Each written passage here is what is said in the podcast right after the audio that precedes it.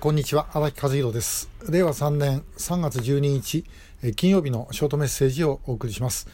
で、えー、今日午後6時からあのこの事務所で、えー、ライブやります、えー、またあのご質問もいくつかいただいてますけども、事前にいただければあの優先的にお答えをしたいと思います。まあ、それ以外もあのチャットにお答えする形で、え、進めていきたいと思いますので、よろしくお願いします。それからあの、ちょっともしご存知の方がいたら教えていただきたいんですが、えーと、YouTube の昨日の、あのメッセージの時のですね、えー、書き込みの中であの自分の書き込んだメッセージが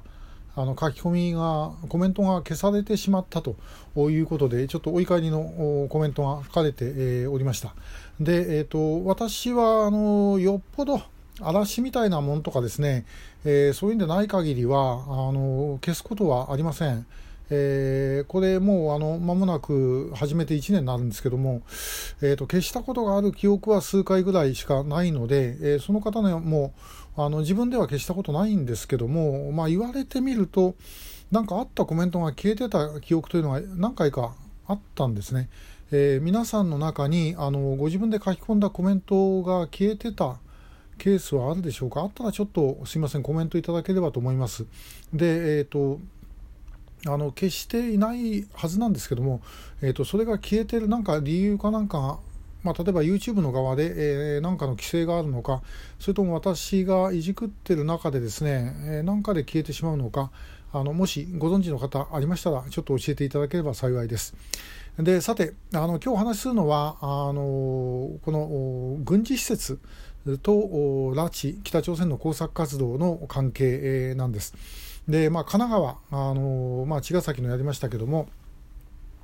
神奈川ってのはやはりあの横須賀の米軍基地ありますし、えー、軍事的なあの厚木もありますし、まあ、要衝でもあります。で、えー、こういうところはもう当然に北朝鮮の工作機関がですね、えー、根を張ってるはずです。えこれはまあ別に北だけじゃないと思いますけども、北は間違いなくですね、やってます。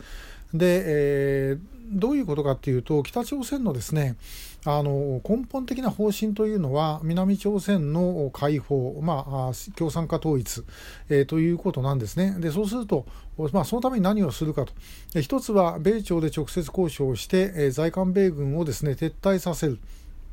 まあ、米朝関係が良くなれば、在韓米軍がいる理由がなくなると。で、えー、それからあの南の中にですね、えー、北朝鮮シンパを植え込むと。いうことで、まあ後の方はもう成功しちゃってるんですが、えー、もう一つの在韓米軍の方はまだ残ってます。で、えー、在韓米軍が撤退したとした場合にですね、その時に南の側で、え、内乱を起こして、で、えー、北朝鮮からの助けを求めるということにして、で、えー、人民軍が南進すると。で、えー、しかしアメリカに対しては、これはもう国内の問題だということで介入させないというのが一応基本方針です。で、えー、ですけども、まあ、そうは言ったって朝鮮戦争の時もですね、一旦撤退していた在韓米軍をまた戻すわけですから、えー、おそらく飛んでくるだろうと。で、飛んでくるのはどこかかというと、当然日本の米軍基地からやってくる。えですから、戦争を始めるときに、米軍の足をですね、少しでも止めておくということが、まあ、これは絶対に必要になるということです。で、えー、ならば、米軍基地のあるところに、えそういう拠点を作っていこうとするのは、まあ、これは当然の成り行きでしょう。で、えー、できていると。で、まあ、さらに言うとですね、ところが戦争は始まらない。えー、北朝鮮いくら挑発やってもですね、あのアメリカは怖いですから、えー、人民軍のですね全面戦争なんてもうできません。あれはあの朝鮮戦争を休戦にしてしまった1953年の時点でもう国際的な構造からしても戦争はできない構造になってしまったんですね。で、えー、しかし、まあ、一応国家の方針がそういう方針なんでそういうことにののっとってさまざまな工作活動をやると。で、えー、そういう中でまあ、神奈川なんかにもおそらくいくつも拠点があるんだろうと思います。これあったじゃなくてあるんだろうと思います。他の地域でもおそらく同様です。でところが問題はですね、しかし戦争しない。じゃあ、この人たちは一体どうするのかということです。で何にもしないで、え、いるとですね、あのまあ、当然、工作機関といったって、え、お役所ですから、あの上から何やってんだというふうに言われる。でそこで、まあ、例えば情報を上げる、ねえー、米軍機がこういうふうに飛び立ちましたとかですねあの米軍の船がこうやって入ってきましたとかいうことはまあこれ当然上げるでしょうだけどそれだけだとですねあんまり、あの意味がない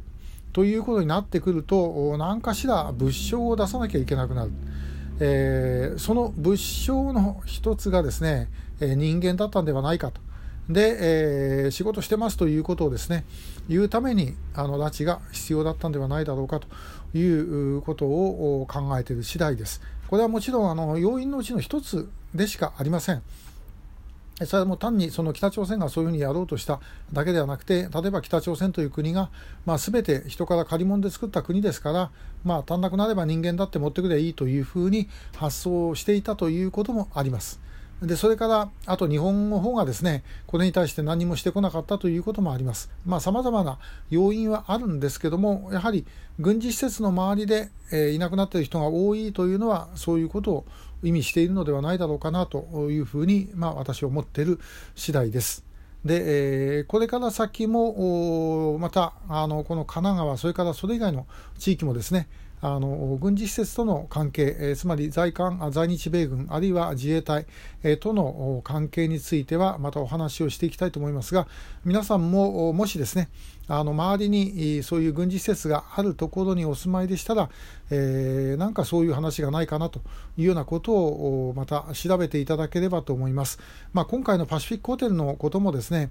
えー、私どもの特別調査班で調べていて、えー、もう昔の新聞ですね、ずっと丹念に調べていく、まあ、極めて地道な作業の中であの出てきたことです。え、情報っていうのは、まあ、ほとんどの情報は公開情報で転がってます。えー、ぜひそれをですね、皆さんも使っていただければというふうに思います。えー、今日もありがとうございました。